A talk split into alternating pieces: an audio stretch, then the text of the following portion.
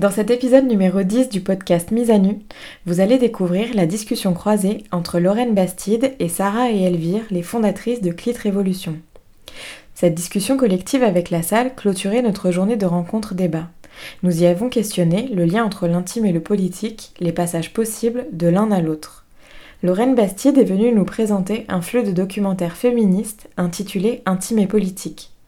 Le premier s'appelle Juste avant et il est axé sur la relation d'Ovidie, réalisatrice et activiste, à sa fille de 14 ans. Clit Révolution est une initiative féministe qui invite les femmes à la réappropriation de leurs désirs, fantasmes, orgasmes, pouvoir social et politique. C'est une série documentaire à visionner sur France TV slash. Sarah et Elvire sont aussi les autrices d'un manuel d'activisme féministe. Elles viendront le présenter chez notre partenaire, la librairie La Franchie, le 6 mars prochain. Lorraine, euh, tu es journaliste. Tu as aussi créé euh, la société de production Nouvelles Écoutes. J'imagine que vous êtes euh, nombreux à la connaître. Tu as créé un premier podcast qui s'appelle La Poudre, dans lequel tu reçois des femmes puissantes, inspirantes, intéressantes, et que tu invites du coup à parler de leur parcours, de leur trajectoire personnelle, etc. Et là, aujourd'hui, on voulait parler ensemble de, ton nouveau projet, toujours via Nouvelles Écoutes, qui est un projet de flux documentaire, mais sonore qui s'appelle Intime et politique. Je ne sais pas si vous avez déjà eu l'occasion euh, de l'écouter, mais euh, courez-y. Je me disais que dans un premier temps, tu pouvais peut-être euh, nous parler de ce format-là, de flux documentaire, parce que c'est en fait euh, un format qu'on connaît peu. C'est donc euh, des euh, documentaires de 4 à 6 heures qui sont divisés en plus petits épisodes d'à peu près une demi-heure. Et c'est un format que je trouve particulièrement intéressant parce que tu, tu, le dis dans la bande-annonce du podcast, c'est un format qui offre le temps long et le temps de la nuance. Donc qu'est-ce que ça veut dire pour toi ce changement de format et qu'est-ce que tu espères que ça va susciter chez tes auditeurs, auditrices? Merci Maï, merci pour l'invitation, merci à toutes et tous d'être là. En fait, euh, c'est pas un changement parce que je vais, continuer à faire la poudre, mais c'est vrai que j'avais euh, peut-être une envie euh, d'endosser une casquette plus de productrice et de permettre à, des femmes et des hommes de talent autour de moi de pouvoir s'exprimer, de pouvoir produire aussi des contenus féministes et d'avoir l'espace pour le faire. Donc voilà, l'idée du flux est née comme ça. Après, le documentaire audio long, c'est un format dont moi je raffole. J'écoute beaucoup sur France Culture, LSD, la série documentaire. Donc voilà, je me suis tout simplement inspirée d'une chaîne de podcast que, que j'écoute beaucoup en me disant mais, mais pourquoi je ferais pas ça moi aussi? Alors voilà, on le fait à notre façon, on le fait à la sauce Nouvelles Écoutes. Disons, ça sort un peu des sentiers battus, on tente aussi d'innover dans la, dans la forme. Et pourquoi intime et politique? Euh, Dans le générique, euh, on entend la, magnifique voix de Rebecca Chaillon dire, euh, dire je pour une femme, c'est politique. Et en fait, j'arrive pas, moi, j'ai beau avoir le nez dans le féminisme depuis bientôt cinq ans, avoir absorbé pas mal de théories, je n'arrive pas à me sortir en fait de cette évidence-là qui était l'évidence à partir de laquelle j'ai commencé à, lancer la poudre euh, sans avoir forcément à l'époque complètement euh, tout bien théorisé dans ma tête. Euh, voilà, dire je, c'est politique et je trouve que même par rapport à ce que vous venez de présenter, qui était d'ailleurs passionnant, merci sur les règles, bah, on est déjà, enfin moi si je vous dis par exemple là que je suis en plein PMS et que je suis hyper fatiguée, c'est politique en fait, parce que c'est quelque chose qu'on n'a jamais été autorisé à faire en tant que femme. On a toujours été encouragé à, masquer nos, nos, vécus, à masquer nos expériences privées, nos expériences intimes, surtout quand elles relèvent de notre corps, surtout quand on sort de la norme. Euh, et, le simple fait de, venir révéler euh, bah, son vécu, son intimité, euh, c'est en soi un, geste politique. Donc, donc voilà, je ne sais pas si j'ai répondu à ta question, mais euh, c'était un peu la jeunesse du, projet. Et, euh, et, du coup, euh, est-ce que tu peux revenir un peu sur cette articulation intime et politique? Juste, vous citez une référence qui est super cool dans la bande-annonce. Oui, c'est une... Je, me disais que c'était bien qu'on la cite. Oui, donc c'est Carole, Carole Anish, qui est une militante féministe radicale américaine, qui en 1969 a écrit donc, Le personnel et politique. cette phrase, on la voit beaucoup dans les manifestations féministes. Elle est souvent, souvent écrite sur des mm. panneaux, sur les t-shirts, sur des badges. Et euh, sans qu'on sache toujours euh, la paternité, la maternité de la phrase en l'occurrence, et c'est bien souvent le cas hein, quand une femme dit quelque chose d'intelligent en général, on oublie qu'elle l'a dit. Donc Carole, Carole elle a analysé en fait euh, les groupes de femmes qui sont constitués aux États-Unis dans les années 60, et il y avait la même chose en France à la même époque, qui étaient des groupes de paroles non mixtes. Alors c'est quelque chose qui est, souvent présenté comme extrêmement radical, surtout alors quand c'est des femmes entre elles, déjà les, les hommes n'aiment pas trop ça, mais si en plus c'est des femmes noires, là il y a carrément on appelle la police tellement c'est transgressif.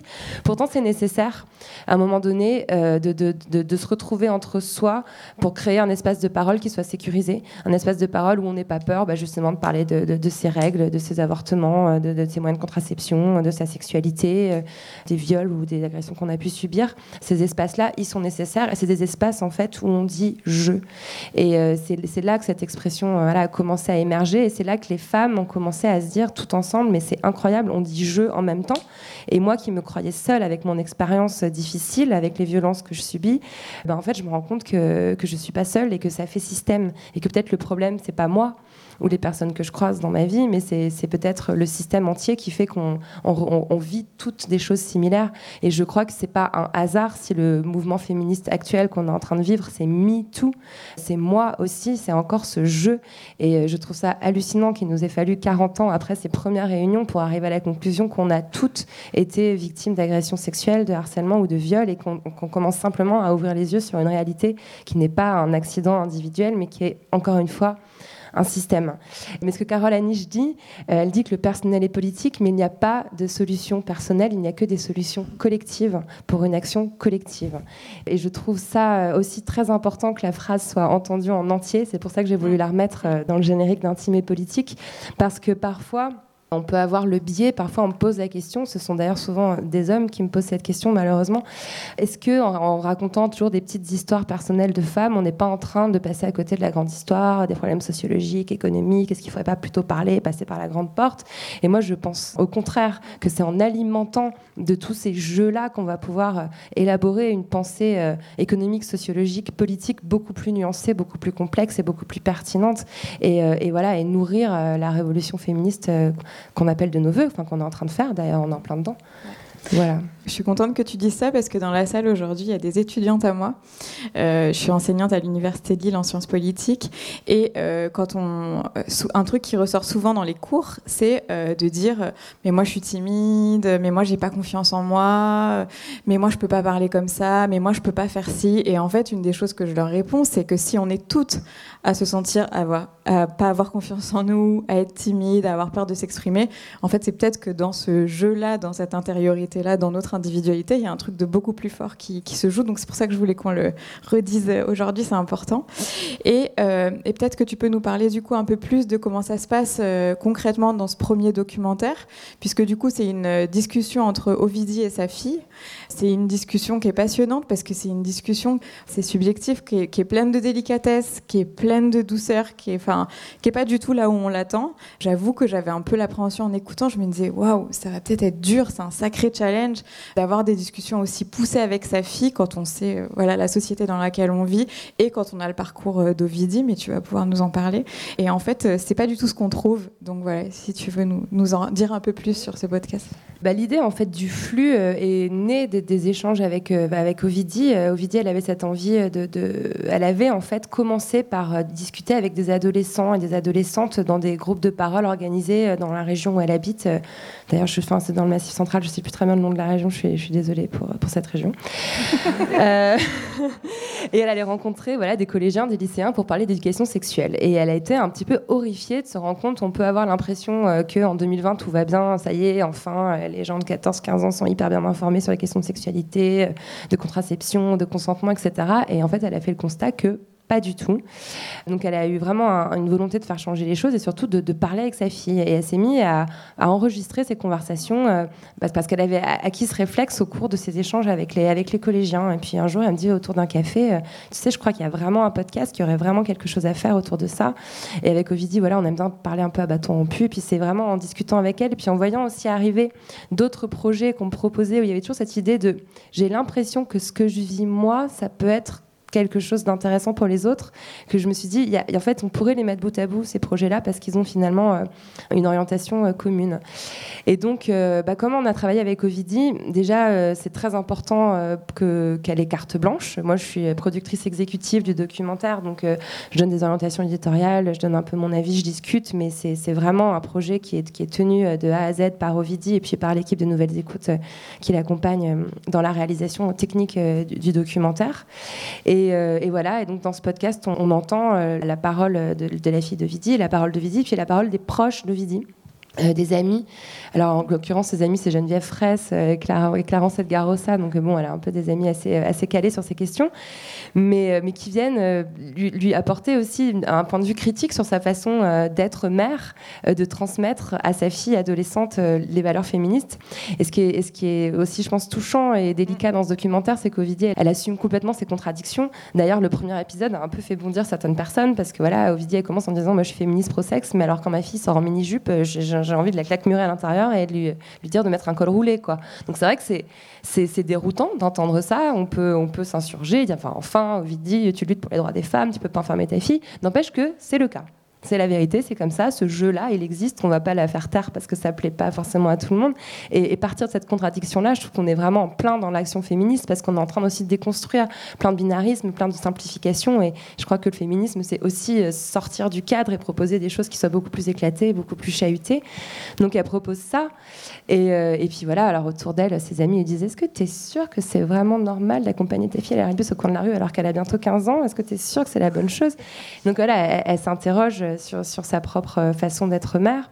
Il y a un autre épisode qui est intéressant, et il arrive assez tard. Et, d'ailleurs, je ça m'énerve parce qu'Ovidie, ça fait 5 ou 6 ans qu'elle n'arrête pas de dire en boucle qu'il faut qu'on arrête de lui parler de son passé de pornographique. Aujourd'hui, elle est militante, elle est, elle est, documentariste, elle fait énormément de choses. Elle a été euh, vaguement actrice dans un film porno pendant 2-3 ans quand elle était toute jeune. Ça s'est très vite arrêté. Et aujourd'hui, je vois encore des titres de presse. Ovidie, ex-ardeuse, fait un podcast. Ex-ardeuse. Bref, c'est une parenthèse, excusez-moi. Mais en tout cas, il y a aussi un épisode qui arrive un peu plus tard où elle s'interroge sur. Euh, enfin, elle, se rappelle que quand elle est tombée enceinte de sa fille, il y a beaucoup de gens qui lui ont dit Mais euh, quand mm. même, tu te rends compte, ta fille, quand elle va découvrir ton passé d'ex-hardeuse, ça va être quand même dur pour elle. Elle va se prendre des, des moqueries dans la cour de récré. Et on entend sa fille raconter. Euh, pas du tout. Euh, bah oui, oh, oui, bon. En fait, euh, un jour, elle a, fait, elle a googlé sa mère, elle est tombée sur la fiche Wikipédia, elle a fait Ah bon, et puis voilà, puis elle est passée à autre chose, et puis elle s'en foutait complètement en réalité. Donc c'est aussi une façon de déconstruire, encore une fois, par le jeu, celui de sa fille en l'occurrence, un espèce de, préjugé qu'on pouvait avoir euh, sur sa façon de transmettre et, d'éduquer. Je suis vraiment fière du résultat, et puis surtout, je suis, extrêmement euh, étonnée de voir affluer. On reçoit des tonnes, des tonnes, des tonnes de mails et de témoignages à la suite de, ce docu. Parce qu'il y a un effet super intéressant dans le documentaire coup, Ovidie, elle raconte qu'en fait, euh, quand sa fille a eu 14 ans, ses 14 ans à elle et tous les souvenirs qu'elle en avait lui sont revenus au visage. Et elle raconte que 14 ans, dans son souvenir, bah, c'est le début du harcèlement de rue, c'est le début de tout un tas de, soucis, en fait. Euh, et, du coup, il y a cet effet miroir qui se joue d'une maman vis-à-vis de son enfant, qui, du coup, à travers euh, sa fille, se remémore plein de choses. Et, et ça, je pense que c'est un ressort qui est hyper puissant parce que en l'écoutant, moi, je me disais, oh, oh mais oui, à 14 ans, c'était horrible d'aller euh, au collège par ce chemin-là et du coup je prenais celui-là. Des choses qu'on a oubliés, tellement c'est banalisé et invisibilisé aussi, et qui peuvent revenir euh, par ce, biais-là. Et donc, du coup, il y a ce ressort-là, je pense, qui doit euh, en effet interpeller euh, beaucoup d'auditeurs, parce que ça réveille des choses chez soi aussi. Quoi. Dans le documentaire, il y a aussi toute cette question de la transmission, et, c'est la question qui me fait un peu aussi faire la transition avec vous, Sarah et Elvire, c'est aussi cette question de comment on transmet. Là, en l'occurrence, c'est particulièrement complexe, parce que comment on transmet à sa fille, comment on transmet des idées féministes quand en fait on a peur pour sa fille, et, et c'est aussi quelque chose que vous, vous explorez euh, dans votre travail. Et je me demandais euh, comment... Euh, est-ce que tu as quelque chose à dire sur ça, sur cette posture dans laquelle vous êtes, à la fois de recevoir la transmission en interviewant toutes ces personnes et en fait de aussi passer le relais. J'ai l'impression que dans cette posture-là, en fait, il y a quelque chose qui peut nous être hyper utile pour faire avancer des choses, quoi, d'être dans cette dualité-là. Quand on essayait de réfléchir à la conclusion euh, du documentaire euh, avec Ovidie, euh, moi finalement j'ai été tentée de lui proposer cette lecture là que alors évidemment c'est pas une mère parfaite évidemment elle a fait des bêtises avec sa fille. Enfin quand on éduque un enfant je sais pas si c'est le cas de certaines personnes dans la salle mais on, fait forcément mal. Enfin c'est impossible de faire bien. On fait toujours des bêtises et, et voilà et c'est pas forcément si grave que ça. Mais par contre elle a constaté que la génération de sa fille était quand même arrivée à, déconstruire énormément d'injonctions euh, après il faut pas généraliser évidemment mais euh, la, la génération de sa fille elle a l'air beaucoup plus ouverte à une diversité des corps des esthétiques, beaucoup moins soumise à, à certains canons de beauté qu'on se prenait dans la figure dans les années 90 avec beaucoup plus de violence.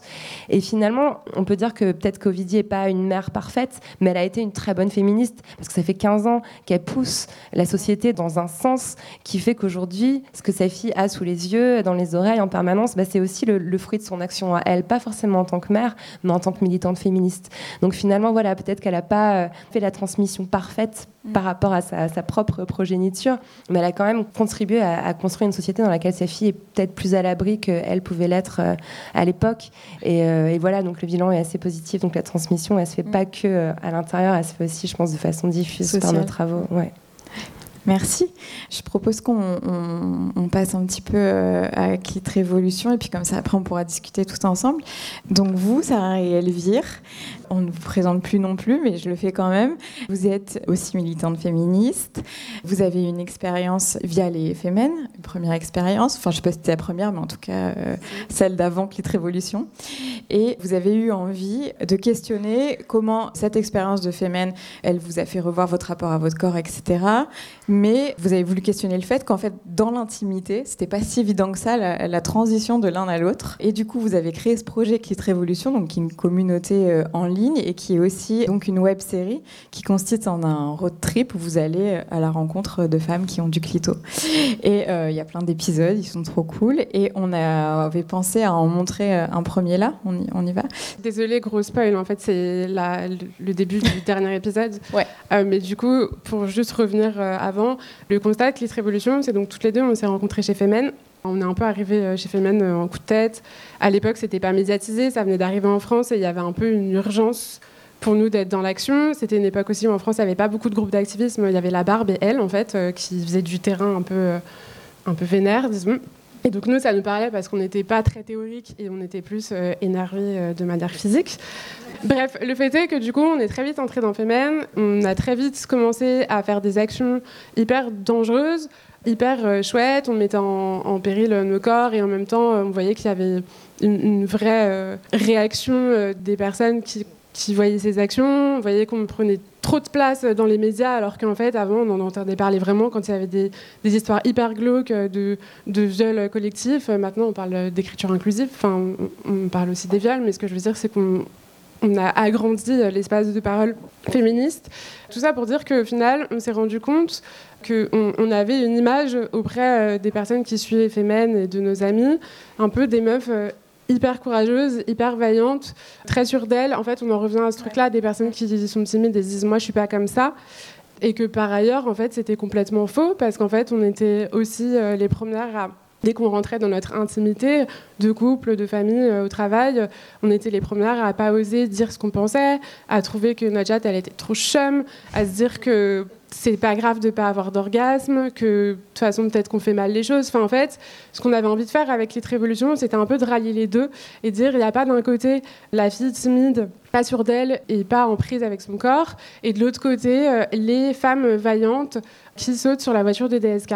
C'est la même personne. Et donc si la vaillante qui saute sur Poutine a des complexes quand elle rentre chez elle, celle qui a des complexes quand elle est chez elle, elle peut devenir la vaillante qui fait, autre chose. Hein. Vous n'êtes pas obligé d'être aussi. Voilà. Mais l'idée, c'était vraiment ça. Et donc, l'idée, c'était d'aller à la rencontre d'activistes un peu partout dans le monde qui utilisent leur sexualité comme euh, un, étendard contre le patriarcat.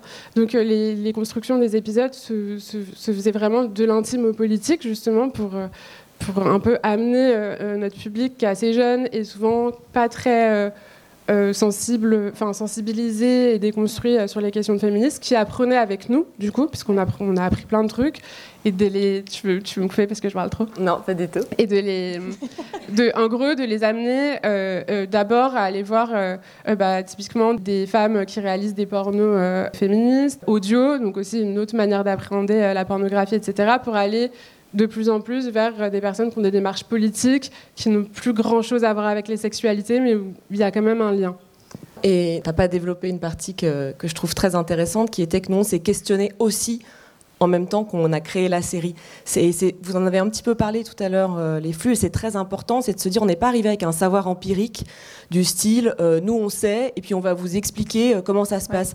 En fait, nous, quand on a commencé, il y avait plein de choses qu'on méconnaissait totalement. Et avant de faire la série, je n'avais jamais regardé mon sexe plus de 10 secondes. Quoi. Il a fallu que j'ai 33 ans à l'époque, 34 ans, et faire cette série pour que je me dise attends, quand même, je peux pas faire une série qui s'appelle Clit Révolution et pas regarder ma chatte. Il y a un problème. Et je pense que c'est ça aussi qui fait que, que, cette série a, fonctionné aussi, c'est qu'on n'est pas arrivé en disant on va vous apprendre la life. Bah non, en fait, on a appris plein de choses et on a utilisé ce jeu dont tu parlais pour dire, ben, bah, par exemple, euh, j'ai eu une sexualité pendant des années sans m'être jamais, jamais masturbé avant. Et le fait que nous, on le dise et que ce soit pas, euh, ah, regardez, il y en a à qui ça arrive, mais que ça nous arrive à nous, je pense que ça a permis aussi à toutes les, et je pense surtout aux jeunes femmes et aux jeunes hommes d'ailleurs qui ont découvert la série, de se dire, ben, en fait, c'est pas honte. Elles, le disent. Nous, on peut aussi le dire, on peut aussi en parler. Et donc là, ce qu'on va voir, le petit extrait, c'est euh, justement, on a demandé à nos abonnés, après tous les épisodes, et après, enfin, les épisodes étaient déjà sortis, c'est le dernier parce qu'il s'est sorti en, en, temps réel, en fait. On, on allait rencontrer euh, des femmes, on rentrait, on faisait le montage et ça sortait. C'est-à-dire que c'est pas, il y a une temporalité très courte. En général, euh, les séries se font puis sortent un an après le tournage. Nous, c'est pas le cas. Ça a été vraiment en temps réel. Du coup, nos abonnés ont pu euh, ben, s'exprimer pendant le tournage, enfin pendant qu'on tournait la série et donner leur avis et on a pu l'inclure au dernier épisode. Et là, c'est ce qu'on va entendre, c'est-à-dire c'est ce que ça, on leur a demandé en gros ce que Clit Révolution avait avait changé pour elles. Voilà. Merci d'avoir reprécisé tout ça. Coucou les clitos Ça fait des mois qu'on a commencé la Clit Révolution avec vous sur Insta et avec cette série. Et du coup, on a voulu vous inclure et vous entendre et on vous a posé la question la Clit Révolution, ça a changé quoi pour vous? Ça a tout changé. Quand je mange des fruits, je mouille ma culotte, c'est un vrai problème.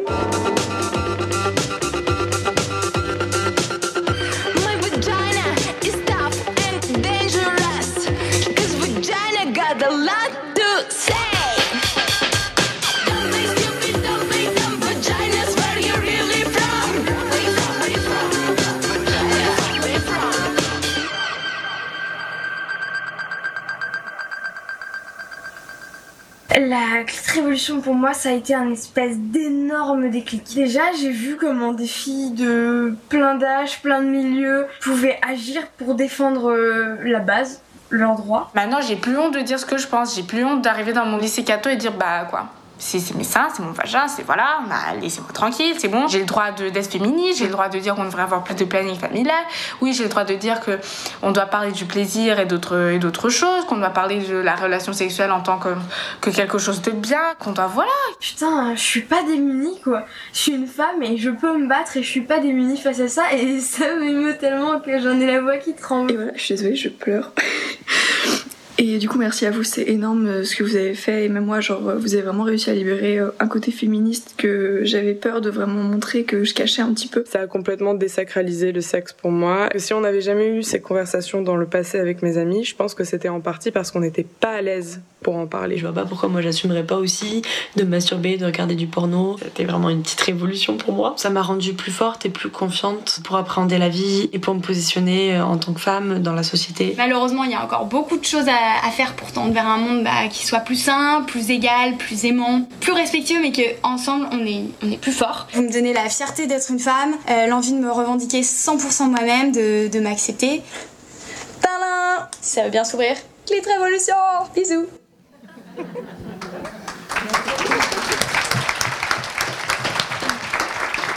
Je pense qu'on pourrait se faire des shoots le matin de, ces, de cet extrait-là. Alors, on a pleuré hein, quand on les a reçus. L'idée n'était pas du tout euh, de nous envoyer des fleurs pendant cette euh, conférence et de dire regardez comme c'est tout le monde a trouvé ça génial. Non, c'était de dire que voilà des productions bah, comme euh, celle de Lorraine, la nôtre et plein d'autres personnes qui, produisent du contenu peuvent vraiment aider les personnes à s'engager et à se révolutionner elles-mêmes d'abord avant toute chose et à se poser des questions qui ne sont jamais abordées, on va dire, enfin ça commence de plus en plus, mais peu abordées dans les médias traditionnels. Voilà. Est-ce que du coup vous voulez nous parler de la suite de ce projet qui est le manuel d'activisme féministe? On a, on a ça y est, on a le, ah, ah, voilà. la capture d'écran. alors du coup, en fait, ce qui s'est passé, c'est que à la suite de ça, c'était assez étonnant euh, pour nous parce qu'à la base, euh, bah, on était quand même parti sur un truc euh, très axé sur la sexualité et, et finalement, les retours qu'on avait, alors évidemment, on reçoit beaucoup de questions sur la sexualité, etc. Mais on a énormément, énormément, énormément de femmes jeunes et moins jeunes qui nous ont écrit pour nous dire, moi j'ai envie de m'engager, mais je ne sais pas comment. Euh, donc euh, on est devenu un peu un, cabinet de conseils d'activisme parce qu'il y avait des, femmes qui voulaient mettre en place des actions mais qui nous demandaient des conseils, qui nous demandaient quels sont les risques euh, légaux par rapport à ce qu'elles font, etc. Et du coup, il nous a semblé assez important pour nous que l'étape d'après, qui aurait pu être en toute logique une saison 2 de Clit Révolution, euh, soit plutôt une transmission justement de ce savoir. On s'est rendu compte qu'en fait, bah, mine de rien, en 8 ans d'activisme, on apprend plein de choses qui nous, nous semblent complètement euh, évidentes, mais qui ne le sont pas pour tout le monde. Euh, comment est-ce qu'on écrit un communiqué de presse, euh, comment est-ce qu'on lance une campagne sur les réseaux sociaux, comment est-ce qu'on lance une campagne d'affichage sauvage, euh, quels sont les secrets en fait de ces activistes? Et donc l'idée qu'on a eue, c'est d'aller à la, enfin, de, de, faire des entretiens avec des activistes féministes qui ont des méthodes d'action différentes, parce qu'en fait il y a voilà, on peut s'impliquer physiquement ou plus, disons, euh, intellectuellement, ou les deux. Enfin, il y a plein de modes d'action. L'idée, c'était un peu de les compiler et d'en faire un manuel dans lequel on puisse donner des exemples très pratiques. C'est pour ça qu'on vous a mis un, petit extrait euh, là de la, de la maquette qui n'est pas terminée, mais vous, voyez l'idée, où c'est vraiment euh, bah, comment tu fais ta colle, il faut tant de trucs, machin, où est-ce que tu as le droit d'afficher, où est-ce que tu n'as pas le droit d'afficher, qu'est-ce que tu risques si tu affiches là, et qu'est-ce que tu risques si tu affiches à tel autre endroit. Euh, où est-ce que tu trouves une avocate? Quels sont tes droits en garde à vue? Il y a vraiment, enfin, l'idée c'était vraiment de, faire un truc hyper simple euh, d'accès, dans lequel on apprenne des choses, dans lequel on a aussi, tu veux parler des portraits peut-être, euh, enfin de la partie. Ouais, ouais. Ben, juste pour pour compléter, enfin, on s'est rendu compte surtout que ça n'existait pas, c'est-à-dire que on, on théorisait beaucoup, il y a beaucoup de, de, choses universitaires qui sortent sur le féminisme, mais des choses vraiment pratiques de comment je fais telle ou telle chose, de quoi j'ai besoin, qu'est-ce que je risque, etc. Ça, ça n'existait pas. Et, J'allais dire que c'est dommage parce qu'en fait, nous, on s'en est rendu compte déjà assez tard dans Femen. Euh, on, a, fini par rencontrer des femmes qui ont fait partie du MLF. Et après, on est tombé amoureuse, on a fait plein de dîners, etc., où on a appris plein de choses, mais vraiment parfois des, des mini-trucs euh, où on se dit, mais en fait, euh, pourquoi je sais ça après 5 ans d'activisme? Ça, m'aurait changé ma vie, en fait, de savoir que je pouvais faire les choses d'une manière beaucoup plus simple, d'une manière beaucoup plus efficace. Et, en fait, il y a un vrai problème de transmission. On voit que les, les, générations d'activistes font des petits sauts comme ça. Ma mère n'a jamais été dans la, enfin, n'a jamais été vraiment euh, dans la rue, etc. Alors que ma grand-mère l'était. Et il y a vraiment un, du coup, des passations qui ne se font pas et où je pense que ça serait important de les, de les rétablir je voulais revenir au MLF en fait, parce que ça m'a fait un petit tilt. Je fais juste une toute petite digression, j'adore ça. Je suis désolée. Euh, tout à l'heure, je ne sais plus dans qui a, parlé justement de la révolution de 68 comme étant la, révolution sexuelle. Et justement, ces femmes du MLF nous ont transmis le fait que c'était la révolution sexuelle des hommes et pas du tout la révolution sexuelle en général. Et je trouve ça important de le dire. Je sors un tout petit peu du sujet, mais euh, je trouve ça très important. Elle nous racontait que ben, si elles ne baisaient pas à ce moment-là, elles étaient considérées comme des frigides, des bourgeoises, des contre-révolutionnaires. Et euh, on disait, mais attendez, il faut nourrir cette révolution. Et cette révolution, ben, nous, on a besoin de jus et du, voilà, on a besoin de baiser. Et voilà. Euh, elles, elles étaient à l'impression des tracts, donc à la Ronéo. Elles n'étaient pas du tout devant sur les fronts de manifestation. Elles étaient là pour être les petites mains et les nanas euh, qu'on baise après. Et justement, c'est aussi de ça qu'est né le MLF, c'est de se dire, mais attendez, on a le droit, on n'a pas d'espace de parole dans cette révolution. Les réunions politiques, on ne nous laisse pas parler. Et c'est de ça qu'est né le MLF et cette idée de réunion non mixte, parce qu'elles se sont rendues compte dans ces rassemblements politiques qu'on ne leur laissait pas du tout la parole. Et voilà, je vous ai fait mini point historique, mais que je trouve essentiel à savoir. Le mouvement de libération des femmes, pardon, qui a été euh, créé euh, dans les années 70 euh, notamment par, en 70, ouais, par Antoinette Fouque, Monique Wittig et Josiane Chanel pour les trois plus grandes. c'est donc grâce à elle qu'on a aujourd'hui en France le droit à l'avortement, la contraception, la loi sur la parité, enfin il y a plein de trucs. Il faut dire merci. Pour, revenir au manuel, parce que je, fais des digressions, mais j'arrive à revenir à mon point de départ, il y a, on a aussi, dans ce manuel, il y a aussi des portraits d'activistes un peu partout dans le monde euh, qui, pour chaque thématique, euh, euh, ont fait ou font des choses. Et ça permet de donner tout un panel de femmes qui sont assez méconnues en général parce qu'on n'en parle pas, parce qu'elles sont peu ou pas médiatisées pour certaines. Et du coup, ça peut aussi devenir un livre où il y a de la ressource pour en connaître un peu plus sur euh, ces femmes qui font bouger les choses et qui font de l'activisme en France et ailleurs. Parce que c'est vrai que sur tout ce qui est conseil, pour l'instant, c'est assez basé sur la France parce que légalement, c'est pas pareil d'un pays à l'autre. Et, euh, du coup, c'est assez franco-français quand même euh, sur, sur la partie tuto. Mais par contre, sur les portraits, on a essayé de vous parler de femmes un peu partout dans le monde et qui, qui font des choses. Et aussi, ce manuel, il y a aussi une raison très importante pour laquelle on l'a fait, c'est que souvent on se dit que tout seul ou à deux ou à trois, on n'est pas capable. Enfin, ça va pas faire changer grand-chose. Ce qu'on fait, on se dit à quoi bon, etc. Et euh, s'il y a une chose qu'on souhaite avec ce manuel, c'est de se dire que même si vous êtes toute seule, vous pouvez mener des actions qui font bouger les choses, ou en tout cas qui posent une question dans l'espace politique, médiatique, etc., et qui provoquent une discussion et qui provoquent un débat. En tout cas, euh, même seul, hein, même pas besoin d'être deux. Et on l'a vu avec Femen. Euh, parfois, on, a pris des, décisions d'action. On était euh, cinq, euh, pelés dans une chambre à minuit en se disant hey, T'es sûr qu'on fait ce truc, machin? Et ça a eu des retentissements très fort après, euh, au-delà de la, simple couverture médiatique. C'est-à-dire qu'on s'est mis à beaucoup plus parler du féminisme et à vachement remettre ces questions-là euh, sur la table dans l'espace public. Et on n'est pas les seuls, évidemment, mais on y a contribué, je pense. Donc voilà, donc c'est aussi voilà, donner l'envie de, de, de, s'engager, euh, qu'on soit une, dix, douze, cent, voilà. On y va, quoi. On y va. je propose qu'on ouvre le temps de la discussion parce que j'imagine qu'il y a plein de questions. Et c'est parti, c'est à vous. J'ai deux questions. La première, c'est votre manuel, il sort quand?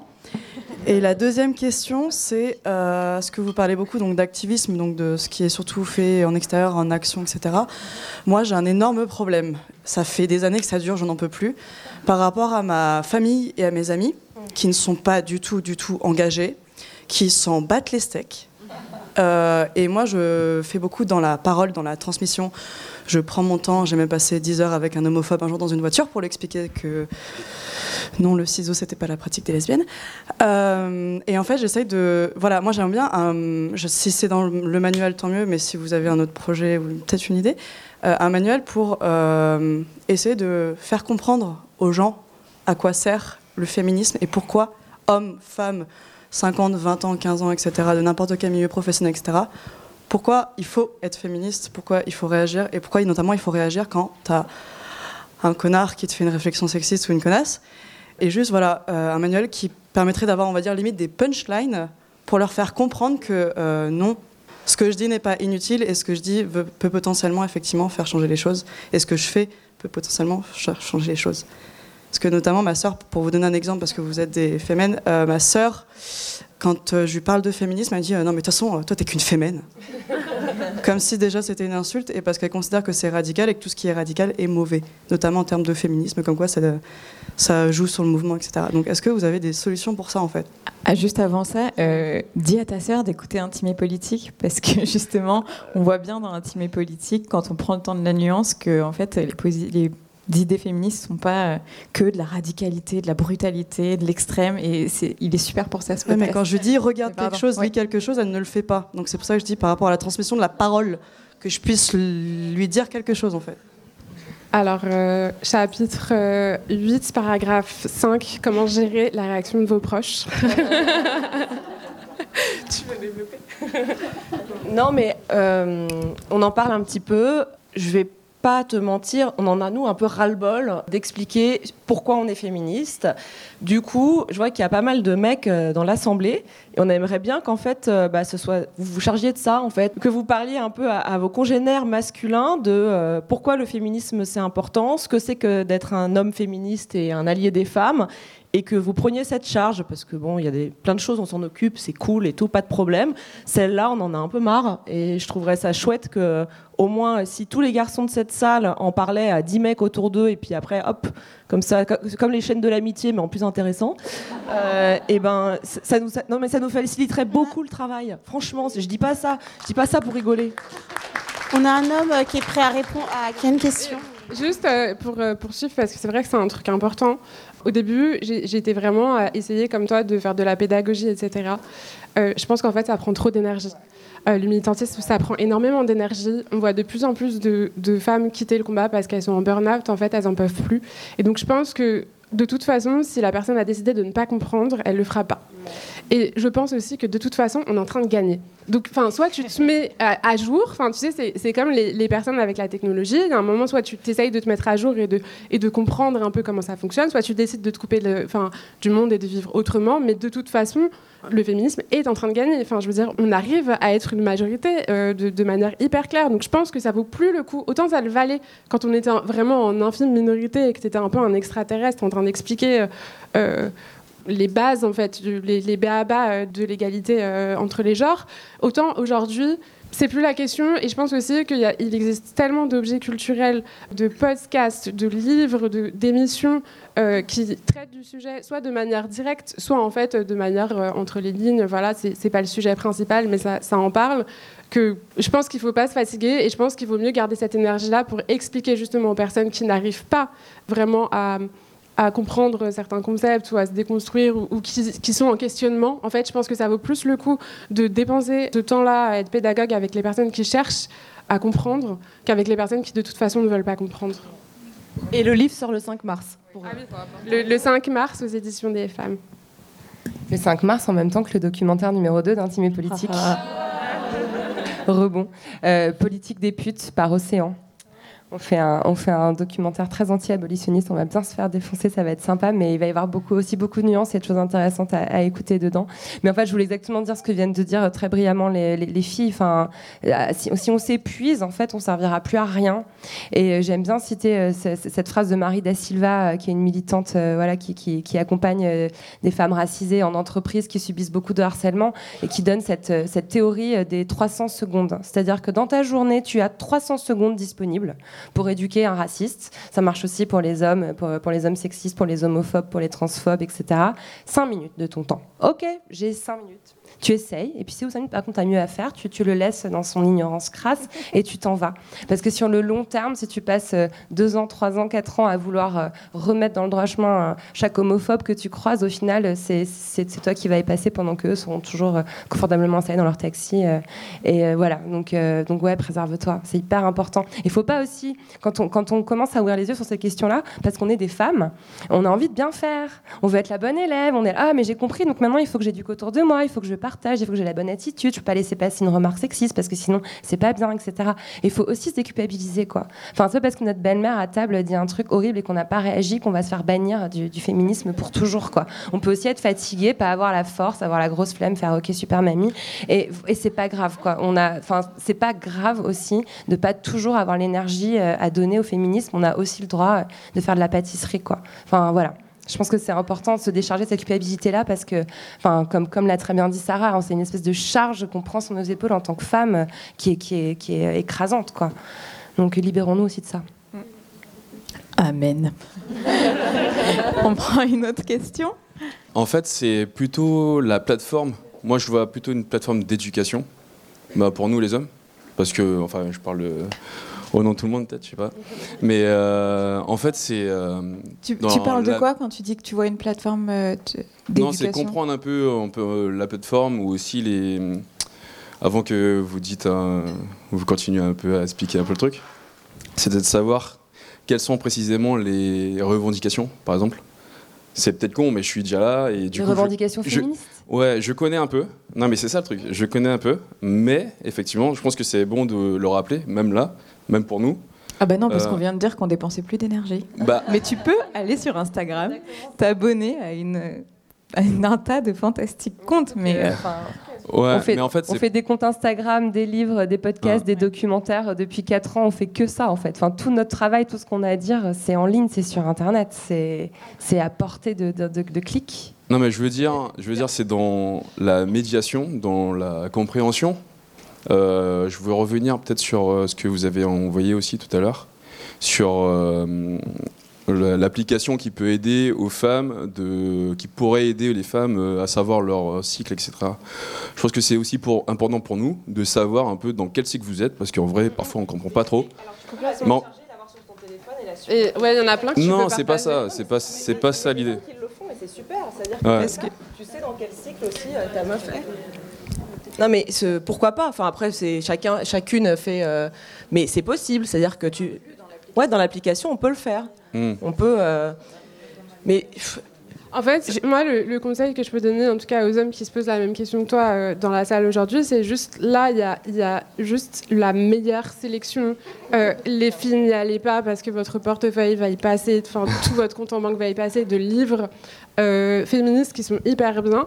Et il y en a notamment un qui est très bien, je trouve, pour les mecs, enfin pour les meufs aussi, mais voilà, c'est le, le livre de Victoire Toyon qui vient de sortir, Les couilles sur la table, qui est hyper cool et qui fait justement vraiment le résumé qui, qui reprend toutes les grandes thématiques, où euh, elle, elle reprend du coup le travail qu'elle a fait. Ça peut aussi s'écouter en podcast, euh, enfin. c'est pas tout à fait la même chose, mais on peut aussi écouter ses podcasts. Mais ça, ça, voilà, ça, ça résume euh, très bien ce qu'elle, euh, euh, les, les grandes thématiques euh, du féminisme. Et ce qui est Sous le intéressant, prisme que des elle, masculinités. Exactement, sous le prisme des masculinités. Donc c'est ce qui, ce qui vous concerne, vous, hommes cisgenres, de, en priorité. Donc voilà, et là-dedans, ce qui est cool, c'est que s'il y a certains points qui t'intéressent en particulier, il y a vraiment à chaque fois euh, plein de références, de conseils, de lecture, d'écoute, de films à regarder, etc. Euh, voilà. Tu peux me redire le titre? Les couilles sur la table. Ah yes. Bah, Voilà. merci. Elle me l'offre. merci beaucoup. Ça marche. Merci. Bonjour. Alors, je commence par une expérience personnelle qui suivra pas de ma question. Euh, je, bah, je suis étudiante et je voulais travailler. Et du coup, je suis partie euh, dans- chez Domino's et j'ai demandé, enfin, je donnais mon CV et ma lettre de motivation. Et le manager me dit, je crois qu'on a assez d'effectifs féminins, on n'a pas besoin de femmes ici.